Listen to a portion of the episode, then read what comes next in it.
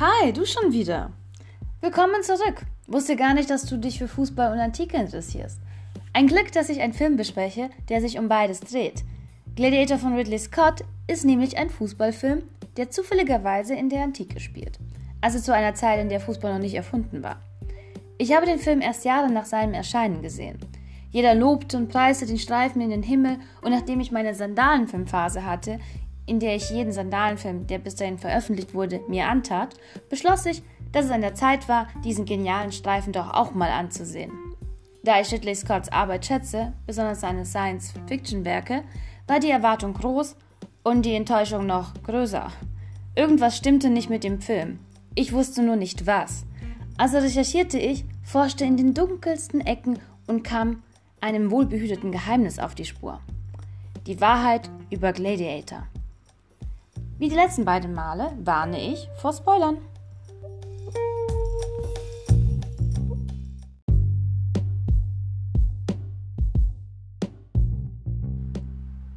Gladiator, ein Film über Fußball, Macht und Intrigen. Viele behaupten, Gladiator wäre ein klassischer Historienfilm der alten Schule und würde eine gelungene Hollywood-Geschichte mit schönen Bildern erzählen. Die Leute irren sich, aber das ist okay, denn sie wissen nicht, was ich nun weiß. Ursprünglich wollte Ridley Scott einen politischen Film über Fußball drehen, doch er fand die Matrix, in der sich die Handlung abspielen sollte, zu langweilig und das Thema viel zu komplex, um es vernünftig umsetzen zu können. Nach wochenlangen Kopfzerbrechen und Brainstorming mit anderen klugen Köpfen kam einer der Pizzaboten, die sie täglich belieferten, auf die Idee, die Handlung in ein anderes Zeitalter zu versetzen. In die Antike zum Beispiel. Damit alles ein wenig vereinfacht und symbolischer wird. Schließlich ist es kaum möglich, einen Mainstream-Film über Fußball zu drehen, der von jedem verstanden wird. Man muss den Film klug verpacken.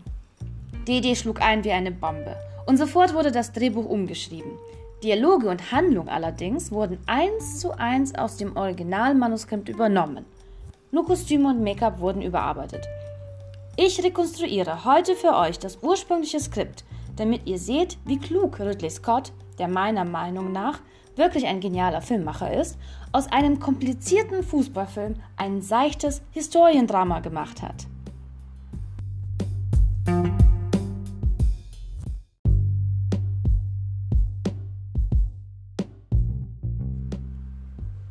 Erster Akt Schlachtfeld. Ursprünglich war die Einführungsszene als Länderspiel zwischen Deutschland und Italien konzipiert worden. Die Italiener haben einen Klasse-Kapitän, Maximus Decimus Meridius, genannt der Spanier. Der heizt seiner Mannschaft vor dem Spiel noch so richtig ein.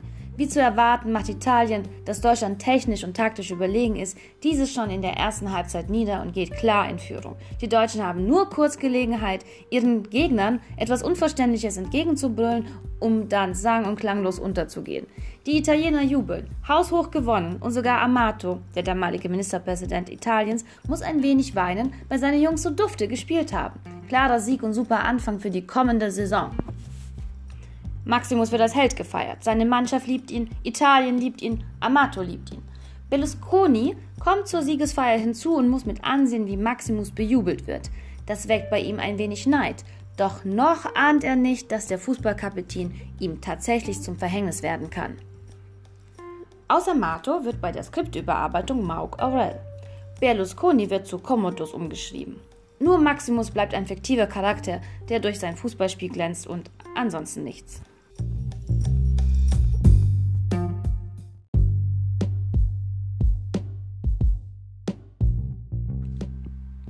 Amato, der weiß, dass er nicht mehr als Ministerpräsident kandidieren kann, sucht nach einem fähigen Nachfolger, um zu verhindern, dass der unberechenbare Berlusconi an die Macht kommt. Das will er Italien nicht antun. Aus diesem Grund holt Amato, der im Film Mark Aurel ist, Maximus zu sich, um ihn zu eröffnen, dass er die Fußballschuhe an den Nagel hängen, sich seine Jungs schnappen und in Richtung Rom marschieren soll. Maximus ist selbstverständlich wenig begeistert, denn als Millionär mit Mitte 30 hat man andere Pläne. Außerdem will er zurück zu seiner Frau, seinem Sohn und seiner Villa in Spanien. Doch wenn die Pflicht ruft, seinem geliebten Staat zu dienen, dann kann auch mal die wohlverdiente Rente warten. Amato teilt Berlusconi seinen Entschluss mit. Es ist besser, dass ein simpler eingebürgerter Fußballkapitän das Land regiert, statt dass er, Berlusconi, es tut. Verständlicherweise ist Berlusconi empört, weint und erwürgt Amato im Affekt. Er versucht es als natürlichen Tod zu tarnen, macht aber seine Rechnung ohne Maximus. Der kommt ihm auf die Schliche. Das Verhängnis nimmt seinen Lauf. Die Prätorianergarde, die die FIFA-Funktionäre des ursprünglichen Skripts ersetzt, will Maximus im Wald töten. Dieser entkommt und fährt mit seinem gestohlenen Auto nach Hause. Doch die FIFA war schneller und hat seine Familie ermordet. Etwas drastisch würde der ein oder andere sagen, aber nach dem Korruptionsskandal und den vielen Toten, die schon auf Baustellen für Fußballstadien sterben mussten, traut man der FIFA alles zu.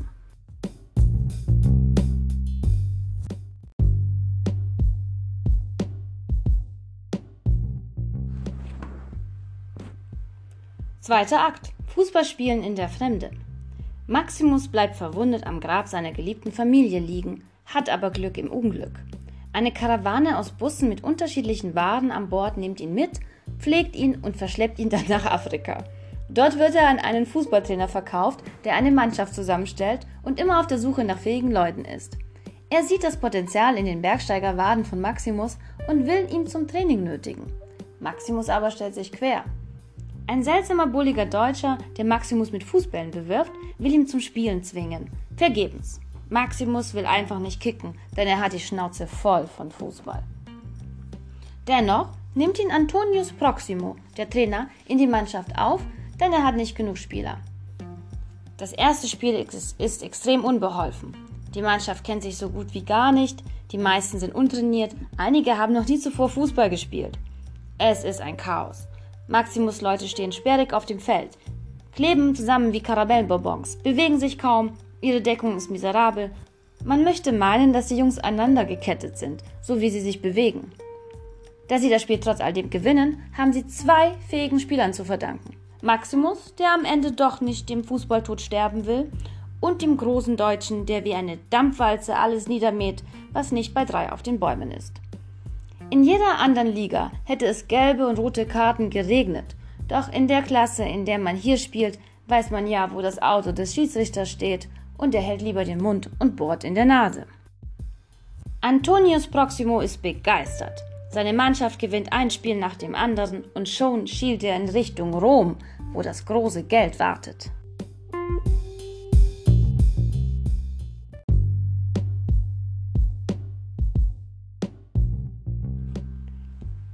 Dritter Akt. Intrigen in der Politik, die FIFA und das Volk. Die Location wechselt. Commodus Berlusconi ist in Rom angekommen und wird zum Ministerpräsidenten. Doch seine Herrschaft steht auf wackeligen Füßen. Er hat keine nennenswerten außenpolitischen Erfolge vorzuweisen.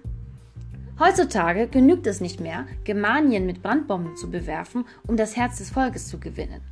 Etwas Größeres muss her und so veranstaltet Italien die Fußball-Weltmeisterschaft. Die Rechnung geht auf. Das Volk jubelt. Wie genial! Ridley Scott weiß einfach, was die Masse und der Zuschauer wollen. Berlusconi hat es im Senat nicht leicht.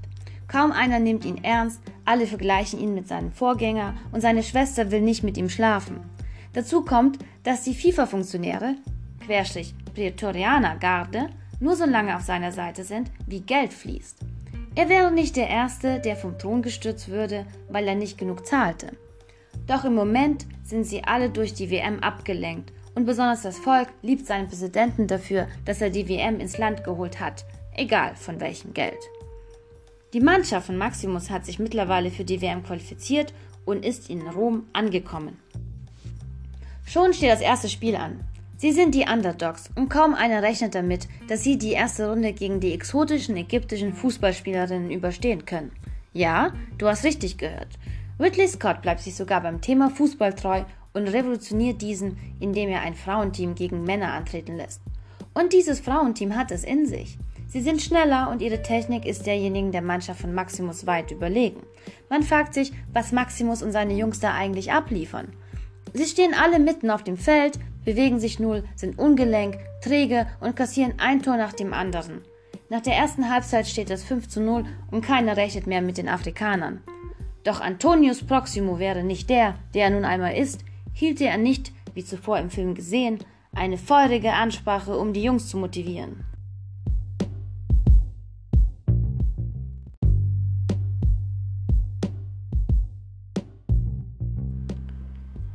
Manche von euch denken, sie werden nicht kämpfen und manche, sie können nicht kämpfen.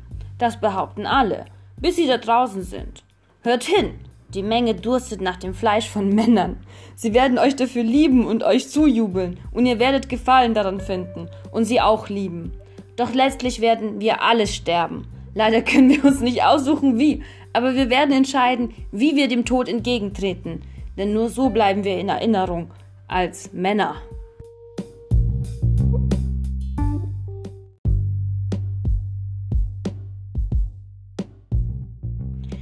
Wie gesagt, die tiefsinnigen Dialoge wurden eins zu eins übernommen. Auch in der modernen Fußballversion wäre die Rede zur Halbzeit so gehalten worden. Nach dieser pathetischen Ansprache drehte sich das Blatt. Maximus elf Freunde wachsen über sich hinaus, erobern das Feld mit Tücke, halten die Deckung, lassen keinen mehr durch. Ihr Beispiel wird zu einem Kunstwerk. Aus Scharmützel werden Duelle, die, sich, die sie für sich verbuchen können. Sie holen auf. In der 90. Minute fällt der Ausgleich. Es geht in die Verlängerung. Die Menge jubelt und die Underdogs entscheiden das Spiel für sich. Was für ein WM-Auftakt! Was für ein Spiel!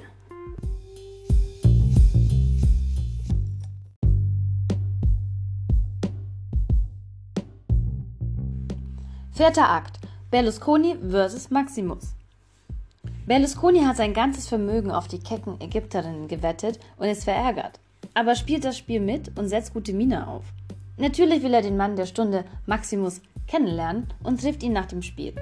Der Schock ist groß, als er bemerkt, dass der Kapitän dieser unbedeutenden afrikanischen Mannschaft der ehemalige Kapitän der italienischen Nationalmannschaft ist, den er durch die Fieber hatte umbringen lassen wollen.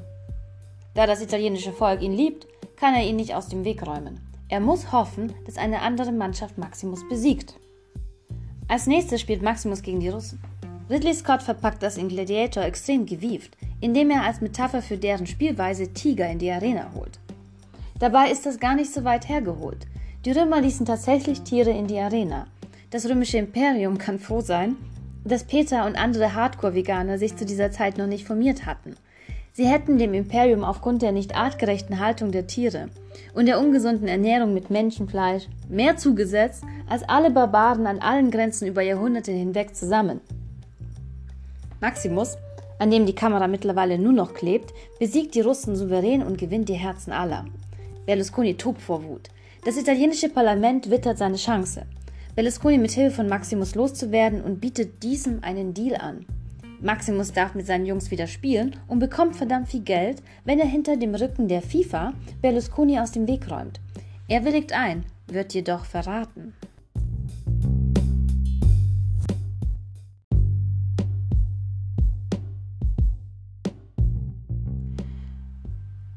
Bis hierhin ist der Film in Ordnung und auch wenn ich nicht viel von Fußball verstehe, finde ich ihn recht nachvollziehbar.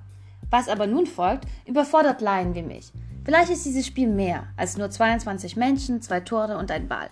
Vielleicht steckt dahinter Taktik, Geld, Tränen und Macht. Ich weiß es nicht. Aufgrund meiner enormen Wissenslücken kann ich das Ende nur noch so wiedergeben, wie ich es verstanden habe. Maximus und seine afrikanische Mannschaft haben sich bis zum Finale gespielt. Italien ist begeistert, die ganze Welt ist sprachlos. Berlusconi, pardon, Commodus, ist verzweifelt. Der Tag der Tage ist da. Maximus macht sich bereit, aufs Feld zu treten und gegen seine Gegner zu kämpfen, als Berlusconi zu ihm in die Kabine kommt und ihn anzügliche Sachen ins Ohr flüstert. Dann sticht er ihn auch noch in die Seite. Gemeinsam gehen sie aufs Feld und nun muss Maximus gegen den Ministerpräsident von Italien kämpfen. Ich weiß nicht. Ist das so üblich beim Fußball? Ist das realistisch? Hat er sich eigentlich qualifiziert? Ich fand das schon ein bisschen komisch. Es kommt zum Elfmeterschießen und Berlusconi gehen die Bälle aus. Er bittet, um, er bittet die FIFA-Funktionäre um mehr Bälle, doch die lassen ihre Bälle stecken. So gewinnt Maximus. Am Ende kommt noch die Schwester von Berlusconi aufs Feld und hält eine Rede, doch sie hat kein Mikrofon und niemand versteht sie. Maximus stirbt und geht als Held in die Geschichte des Fußballs ein.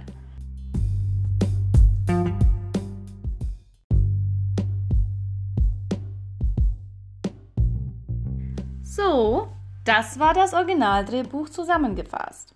Falls sich also jemand gefragt hat, warum bei Gladiator alles so unhistorisch, seltsam und unlogisch ist, weiß er nun, dass es daran liegt, dass Scott einen Film über Fußball drehen wollte und diesen nur notdürftig als Gladiator-Film getarnt hat.